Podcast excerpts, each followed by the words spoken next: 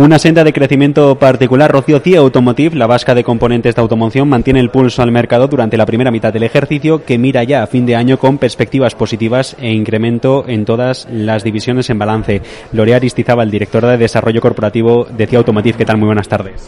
Hola, muy buenas tardes. Lo primero, ¿cuáles son las perspectivas de evolución que tienen para, para el negocio? Bueno, nosotros somos optimistas por naturaleza, empiezo por ahí, pero es verdad que la automoción está atravesando una tormenta perfecta.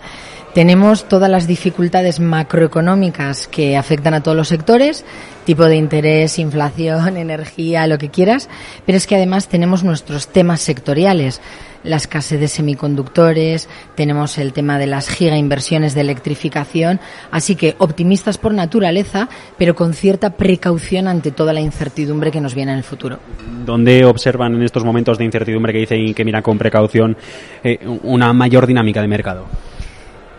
Lo que observamos son dinámicas de mercados muy diferentes. Tenemos eh, mercados como pueden ser China o el mercado indio que no solo han recuperado ya toda la actividad de la prepandemia, sino que además están creciendo muchísimo. Pero por la contra, tenemos otros mercados como pueden ser eh, Norteamérica y sobre todo Europa que se están quedando atrás, mercados donde no se está recuperando esos volúmenes y se duda de que se lleguen a recuperar los volúmenes prepandemia. Así que yo creo que en estas dinámicas, como tú preguntabas, de mercados diferentes, es muy importante tener presencia global para que unos mercados compensen a otros y la foto global de alguna forma sea la buena. En cualquier caso, la expansión que pasa por estos mercados que, que ahora ve que no se van a recuperar tanto como esperaban, o, imagino que hacia, hacia los que observan una mejor dinámica. Sí, geográficamente hablando yo diría que tenemos una cierta predilección estratégica, una prioridad estratégica por aquellos mercados que prometen crecimiento, ¿no? Esos que hablábamos. Pero también desde el punto de vista de tecnología, eh, seamos realistas, el coche del futuro va a utilizar más unas tecnologías que otras, va a utilizar más aluminio para aligerar el peso del vehículo, o va a utilizar más plástico, va a utilizar más estampación. Entonces, esas son eh, prioridades de inversión que también tenemos, sí. En bolsa, desde 2009 que hizo suelo la acción, se ha revalorizado más de un 750%, si no me equivoco. Hay un comportamiento, eso sí, eh, de las últimas semanas algo, algo errático. ¿Considera que los inversores, el mercado, no están reconociendo del todo su, su valor, el valor de la compañía y el poder que tienen los negocios? Absolutamente, no rotundo, no rotundo absolutamente. Eh, creemos que el mercado no está discriminando, es frustrante, pero no está discriminando empresas que demostramos trimestre a trimestre, no porque yo lo diga, lo dicen nuestros números, que estamos generando valor trimestre a trimestre. Un dato solo como ejemplo. Eh, en los últimos cinco años hemos incrementado nuestros resultados un 50% y la acción en el mismo periodo está igual, incluso un poco peor.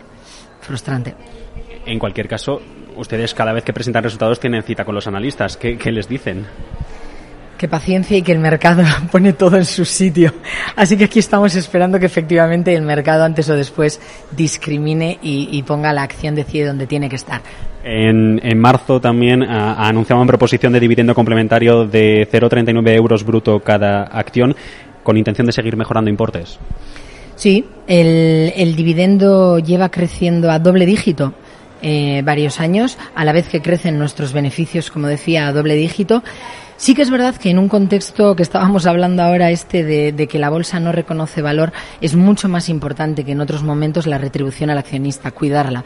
Por eso no solo dividendo siempre y dividendo creciente, sino que además en el año 2020 y otra vez en el año 2022 estamos comprando acciones propias para reducir capital y para que el beneficio y el dividendo de cada una de nuestras acciones sea mayor para nuestros accionistas, cuidándoles lo más que podemos. Tener contentos, ¿no? A quienes... contentos, efectivamente. ¿Cuáles son en este ámbito los objetivos? En 2021 nos lanzamos al agua y lanzamos un plan estratégico ambicioso. Por una parte, hablábamos de objetivos 2025 de mucho crecimiento más que el mercado, hablábamos de rentabilidades, de generación de caja eh, muy importante y además fue el primer plan estratégico de nuestra historia en el que en el que hemos incorporado objetivos y un plan específico de sostenibilidad. Así que yo creo que estamos en un momento excepcionalmente retador con esa ambición 2025 que tenemos y con un contexto complejo. La sostenibilidad en el foco de la estrategia. Totalmente, está absolutamente integrada. Si antes, eh, yo recuerdo hace años, iba por un lado los objetivos financieros y por otro objetivos de sostenibilidad que se, se empezaban a hablar, hoy en día la sostenibilidad está absolutamente integrada en el modelo de negocio y no se entiende un plan estratégico que conlleve objetivos financieros de la mano de objetivos de sostenibilidad. Loria Aristizaba, directora de Desarrollo de Negocio de CIA Automotive. Millasker, muchas gracias por haber atendido a los micrófonos de Mercado Abierto en Capital Radio. Millasker Suri, gracias.